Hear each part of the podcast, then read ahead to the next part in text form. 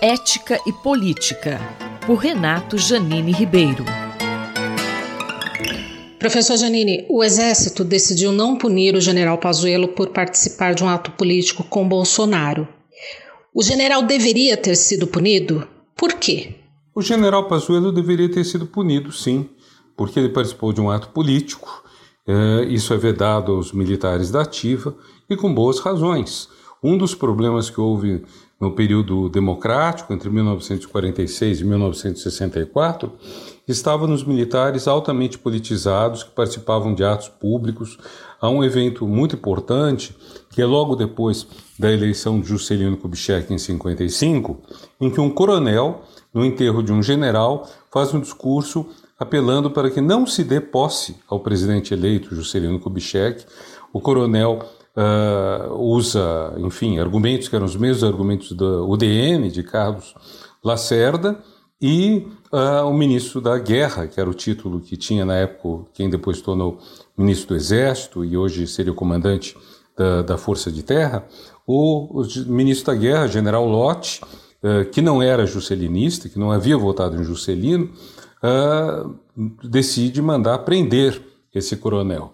E o presidente da República, que era interino, uh, não autoriza essa prisão e se prepara então um golpe para impedir a posse de Juscelino Kubitschek, golpe ao qual se contrapõe o, o general Lott e então o general Lott dá um golpe preventivo, uh, o, chama, o famoso retorno aos quadros constitucionais vigentes, impedindo que essa dupla de Carlos Luz, que era o presidente da Câmara, e Café Filho, que era o, o vice-traidor de Getúlio Vargas, que assumiu depois do suicídio do presidente da República, impede o golpe que eles queriam dar para impedir a posse de Juscelino Kubitschek. Vocês vejam, então, uh, essa situação de, de militares da ativa fazendo política já trouxe muito problema ao Brasil. Esse período, até 64, teve vários deles assim, e curiosamente foi a ditadura militar que enquadrou isso entre outras coisas, limitando o tempo de presença do general,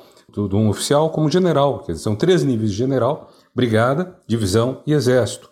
Pela lei criada na ditadura, ninguém pode ser general mais do que 12 anos nas três posições ao todo, o que exige uma renovação do alto comando, uma renovação constante. O tempo todo está tendo gente que se aposenta, o nome técnico é, é que se reforma, que é reformado, e tudo isso são formas de enquadrar e de impedir o que Hélio Gaspari, no, na sua série sobre a ditadura, chamou de anarquia militar, porque o que é paradoxal é que uma ditadura militar, ah, como a que nós tivemos em 64, acabou favorecendo a anarquia.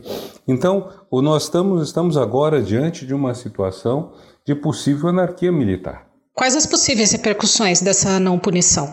É, as repercussões são essas que eu estava mencionando a, a questão da anarquia. Quer dizer, o que impedirá agora um sargento, um cabo ou um tenente, um capitão, de dizer o que pensa, inclusive de dizer coisas quer a favor do governo, quer contra o governo, porque se um oficial general pode tomar a palavra, oficial general da ativa, lembrando, né, que tem possibilidade de comandar tropas, Uh, se ele pode tomar a palavra num evento político, por que não poderia fazê-lo um coronel, um major, um capitão? E se tivermos agora a formação, vamos dizer, de um grupo de capitães pelo bolsonarismo ou de majores pela democracia contra o bolsonarismo?